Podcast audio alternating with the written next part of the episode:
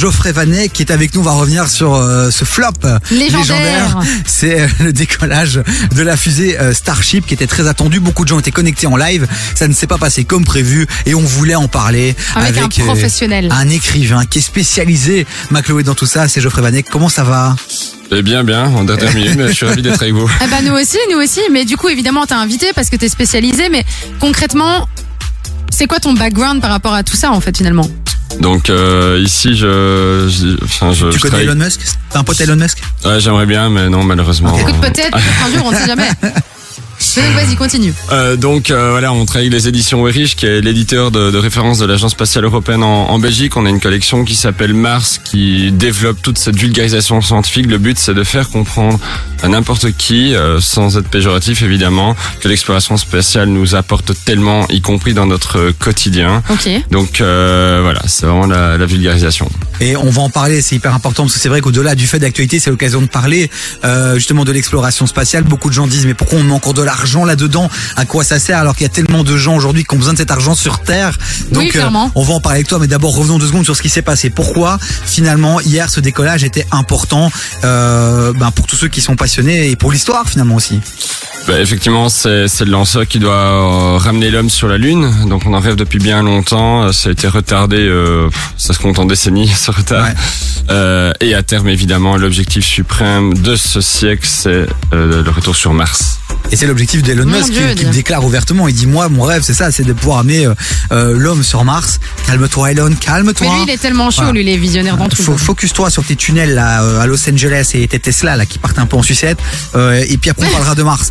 Bon, ok, d'accord, mais hier il s'est passé quoi? Parce que tout le monde était connecté. J'ai des potes qui m'ont appelé, ils m'ont dit Davy, il faut que t'en parles à la radio parce que c'est un événement machin. Et puis ce matin je me connecte et qu'est-ce que je vois? Gros Flop. flop. Il s'est passé quoi? Ouais, c'est enfin, c'est un problème avec les valves, donc c'est assez technique. On va peut-être pas rentrer dans Ouais. les détails. Maintenant, euh, ça a toujours été le mode de fonctionnement d'Elon Musk. C'est un petit peu sa force aussi, c'est que quand il casse quelque chose ou quand ça se passe pas exactement, ben il y a personne qui peut le critiquer parce que ben, déjà c'est son argent à lui. SpaceX c'est une entreprise privée, c'est plutôt le coup de génie de la NASA hein, de s'être associé avec des fonds privés et, et des gens un peu chauds comme Elon Musk.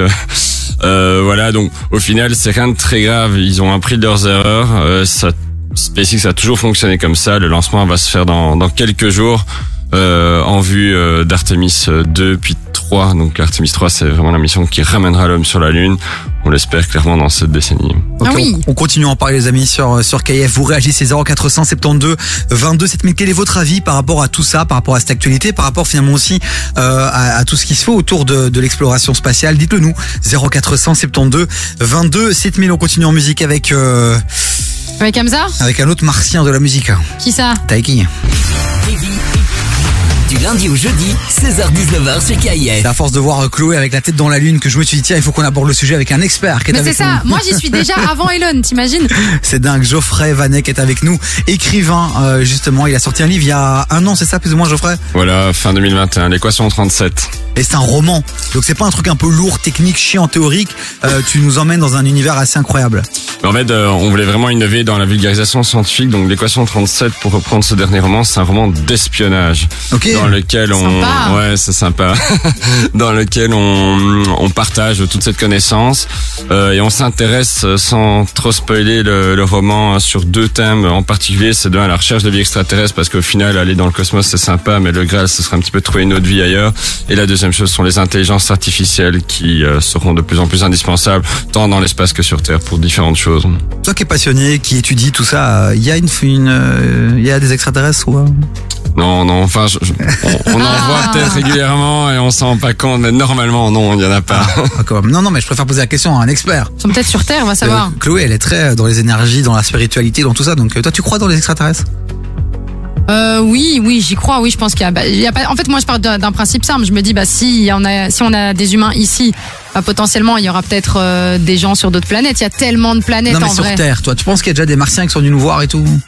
Ah ouais, moi je me dis que c'est pas impossible. Pourquoi pas Sinon on a pu aller chez eux. Pourquoi ils pourraient pas venir chez nous? Peut-être qu'ils sont même plus euh, loin que nous dans le process, tu vois. Ouais. Tu regardes trop Men in Black. Je te le dis, calme-toi. Moi je me dis qu'au final, tu sais quoi J'ai appris que rien n'est impossible. C'est beau surtout ça. ça. Ah la sismo collègue. Bon, Voilà. Geoffrey Vaniek, euh, tu viens notamment pour euh, décrypter un peu cette actualité, euh, ce premier décollage de Starship, la plus grande fusée du monde. Il faut qu'on en parle, bah, qui, a, qui a été reportée suite à un problème technique. Malheureusement. Alors c'est la plus grande fusée du monde. Pourquoi? Parce qu'elle doit pouvoir, c'est ça, prendre des humains prochainement. On parle de, de quel délai là? Ben là, euh, j'ai entendu parler de 2025. Maintenant, euh, dans l'exploration spatiale, euh, rien n'est figé dans le temps. hein. Il y a par exemple des projets qui ont été euh, retardés de 10, 20 ans. Mais bon, là, euh, ben, déjà les Américains, quand ils sont euh, dos au mur, c'est-à-dire en concurrence avec d'autres superpuissances, euh, ici en l'occurrence la Chine, ils vont, ils vont pas perdre de temps. Ils vont se donner euh, à fond. Donc euh, c'est clair que dans leur administration, la priorité c'est qu'un Américain retourne sur la Lune et puis sur Mars, hors de question de laisser euh, ce petit privilège aux Chinois. Surtout qu'il y a un peu cette théorie du complot aussi avec euh, finalement Avec euh, cet homme. fois. Ouais, c'est ça. Où, où beaucoup de gens disent que c'est n'importe quoi, c'est du Ça n'est fait. jamais arrivé. Euh, toi qui ah attends non là t'as fait une petite moue quand même. Qu'est-ce qui se passe? Il y a des Tu gens qui disent toi- que ça, ils sont, on n'a jamais été sur la Lune. Toi tu penses que c'est fake aussi? Non non pas du tout, pas du Ah tout. Donc, d'accord. euh, J'ai vu moi- la petite moue, je me suis dit voilà. Non, non, mais bah, enfin voilà, je suis pas du tout complotiste. De un, c'est c'est clair que l'homme a été sur la Lune, et de deux, celles et ceux qui pensent que les, extraterrestres sont sur Terre, enfin, j'y crois pas une seule seconde. De un, parce qu'on les voit arriver de loin. Euh, de deux, parce que je vois pas comment ils pourraient cacher leur présence. Euh, et de trois, faut jamais oublier que les extraterrestres ne comprennent pas la géopolitique terrienne. hein. donc euh, qu'ils enfin, qu'ils atterrissent au Burkina Faso, aux États-Unis ou en Russie, ça change rien pour eux. Ouais, c'est clair. Bon, euh, Geoffrey, mais pourquoi c'est la plus grande fusée du monde? Pourquoi on met ça en évidence? Parce que des humains, il y en a déjà pas mal qui vont dans l'espace. Alors pourquoi il fallait encore agrandir finalement le cockpit? Ouais, pour euh, pour faire très simple, évidemment, c'est c'est dû à une nouvelle distance qu'on n'a Ok, jamais connue, celle Ok. qui est, euh, entre la Terre et Mars. Mhm. Euh, il faut quand même euh, prévoir euh, des marges de réserve, quoi. Ok, c'est plus pour l'essence ou c'est plus enfin, pour le Entre autres, faut- Ouais. en fait, le, le, le principal euh, défi euh, dans l'exploration spatiale, c'est euh, bah, c'est lutter contre notre propre attraction terrestre, Ouais. et donc euh, ça ça nécessite un maximum d'énergie. Bon, on va euh, lancer un petit débat avec Geoffrey dans un instant, euh, qui est celui Oh de mon dieu, lequel? Non, qui est celui de pourquoi est-ce qu'on continue à investir autant Est-ce que c'est normal Euh, En quoi ça peut avoir un impact sur notre vie de tous les jours à Ah nous, oui, oui, euh, complètement. terriens? Donc je sais que c'est souvent ça qui fait polémique. Vous réagissez 0472 22 7000. Il y a Nicki Minaj. Qui arrive Du lundi au jeudi, 16h-19h sur KIF. Allez, on va un peu ennuyer, titiller notre expert Geoffrey Vanek qui est avec nous, qui est écrivain et euh, expert en exploration spatiale. Exactement, Il a sorti un roman. On rappelle le titre du roman, euh, Geoffrey. L'équation 37. Voilà, si vous voulez vous intéresser finalement à tout cet univers-là sans vous prendre trop la tête, bah démarrez peut-être par ce roman et puis derrière, euh, ça vous passionnera et vous irez peut-être un peu plus loin dans votre documentation. Oui, Voilà, bibliothèque des Verts, bibliothèque de Berkem, ça existe encore les bibliothèques? Bah, ça existe encore. Après, est-ce que le livre est, est dedans Peut-être ou peut-être pas, on ne le sait pas. Il, est- il est en tout cas à Berkham. Ah, je Il est à confirme. Berkham voilà. Ah ouais C'est quand même ma Ah, commune, donc. Du coup, tu l'as bien placé euh, d'une manière euh, visible, quoi. Pas de... Il y a un totem avec sa photo, le. Il est en dessus tous les jours, il est devant comme. Bon Geoffrey, il faut qu'on tourne un peu parce que c'est vrai que ça fait débat. On dit souvent qu'il y a beaucoup trop d'argent qui est investi euh, pour justement l'exploration spatiale. Pourquoi ça a du sens et pourquoi il faut continuer? Selon toi, il faut mettre plus encore d'argent là-dedans? Bah, de un, euh, je préfère qu'on mette de l'argent là-dedans que dans la guerre. Ah, c'est vrai. La guerre coûte tellement euh, pour se détruire entre nous, donc ben voilà, j'ai pas toujours compris la logique. Mhm. Euh, si vous prenez euh, un exemple très concret, le télescope spatial James Webb qui a été envoyé ben, justement par l'ESA euh, récemment, euh, il a coûté 10 milliards de dollars. Alors euh, nous on se dit, ben oui, c'est énormément d'argent, etc. Euh, la Coupe du Monde au Qatar c'était 200 milliards, hein, donc euh, voilà. Et le télescope spatial James Webb va nous permettre euh, des avancées majeures dans la compréhension de l'univers et peut-être la découverte de recherche, euh, enfin la, la- découverte d'extraterrestres. Et puis, eh ben, on peut pas rester ignorant. Donc, le, cosmos est gigantesque. Ça nous ferait plaisir de savoir ce qui est autour de nous, comment ça fonctionne, et peut-être s'offrir de nouvelles opportunités. À part la curiosité, est-ce qu'il y a potentiellement, par exemple, des matières premières nouvelles? Est-ce que potentiellement il y a des choses qu'on pourrait trouver dans l'espace qui pourraient vraiment nous aider à améliorer notre qualité de vie au quotidien ici euh, sur Terre Ouais, je vais vous donner deux exemples très concrets. Euh, la première chose, c'est l'hélium 3 sur la surface lunaire. L'hélium 3, ça peut servir pour la fusion nucléaire. C'est clairement dans, dans les projets. Donc la fusion nucléaire, c'est quatre fois plus puissant que les centrales actuelles. La différence, c'est qu'il n'y a pas de cassure de, de l'atome, donc il n'y a pas de déchets radioactifs ni de risque de fusion. Et, euh, c'est de l'énergie propre qui ne rejette pas de, de gaz à effet de serre. Et, euh, et la deuxième chose, c'est bah, un des projets d'Elon Musk justement d'aller euh, exploiter ce qu'on appelle des géocroiseurs, c'est-à-dire euh, des astéroïdes, parce qu'il y a plein de ma- matériaux précieux dessus. Ok. Alors moi je vais je vais faire vraiment l'avocat du diable ou en tout cas peut-être ce que les auditeurs vont se dire euh, dans leur tête. C'est ok on va aller puiser peut-être des, on va aller puiser des matières premières dans l'espace etc sur la lune et, et, et ok. Mais est-ce que c'est pas néfaste en fait finalement pour nous? Est-ce que c'est pas néfaste pour la lune? Est-ce que ça veut est-ce que de toujours aller chercher en fait finalement plus loin et chercher ailleurs? Est-ce que ça crée pas déjà assez de problèmes sur la terre que pour aller le chercher déjà encore à l'extérieur? C'est peut-être une question bête mais c'est peut-être une question Non, que tout le monde de se question, pose y a pas de aussi question bête, ma Chloé. donc voilà Euh, ben non, parce que bon, d- déjà de base, dans notre nature euh, d'être humain, on veut toujours explorer, euh, aller découvrir d'autres choses. Mais si on veut justement réduire les coûts euh, dans cette exploration, il faut prendre ce qu'on a un petit peu sur place. Et la Lune, Mars ou toute autre, autre chose, bah, c'est pas juste des cailloux vides. Il y a plein, plein de choses qu'on peut utiliser. Il y a de l'eau solide, bah, de enfin donc euh, c'est-à-dire la glace, bah, ça peut devenir de l'eau liquide fatalement.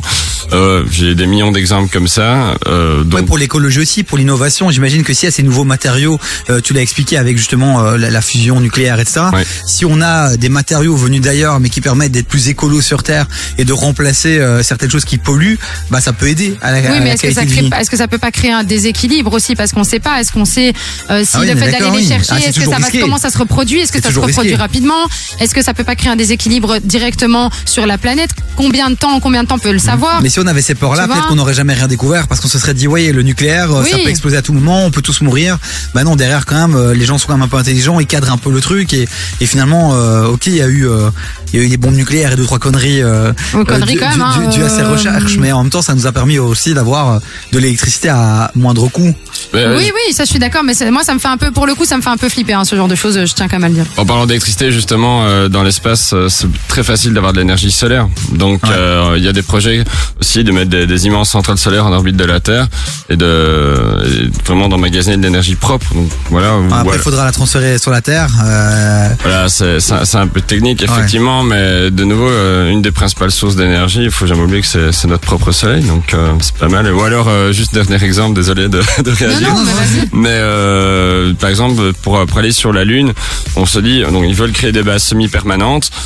Ben, si on doit à chaque fois faire l'aller-retour euh, sur la Terre, ben là effectivement on va exploser l'addition. Tandis que euh, il y a la poussière lunaire, on appelle ça la régolite, et avec des imprimantes 3D, on va pouvoir faire des habitats euh, sans rien polluer, sans, sans rien détruire, et pour permettre à l'homme de, de continuer à explorer Donc voilà, ce sont des exemples très concrets qui peuvent effectivement améliorer l'humanité, du moins à mon sens. Mais bon, la Bah, et pense comme ça aussi. en tout cas. Chloé est middle convaincue, mais de toute façon, elle lira ton livre, elle va Ouais, à suis un peu, je suis s'intéresser. un peu sceptique, mais j'entends. Après, elle fait des câlins aux arbres, peut-être qu'un jour elle fera des câlins aux astéroïdes, qui sait. Tu sais, tout est possible. hein. Ah, moi je vais faire des euh, avec câlins aux Chloé, euh, astéroïdes. euh, si c'est la mode et la tendance, t'inquiète pas qu'elle va venir ici habillée en astronaute. le Quel le rapport non, mais j'en sais rien. Bon, Geoffrey, c'était court, rapide. Merci d'avoir fait le trajet. On rappelle, il y a ton roman euh, qui, Équation qui- 37, qui est disponible, euh, qui est disponible pour un peu s'intéresser à tout cet univers-là. On te réinvitera certainement pour euh, le lancement officiel, en espérant que cette fois-ci, il ne euh, foirera pas. Dans quelques jours d'après Elon Musk. Voilà, Ah. bah, on prendra plus de temps, on donnera plus de détails et euh, on te remercie d'avoir réagi aussi rapidement. Et euh, le meilleur Merci pour à toi vous. est ta commune de Berkem, euh, Sainte-Agathe.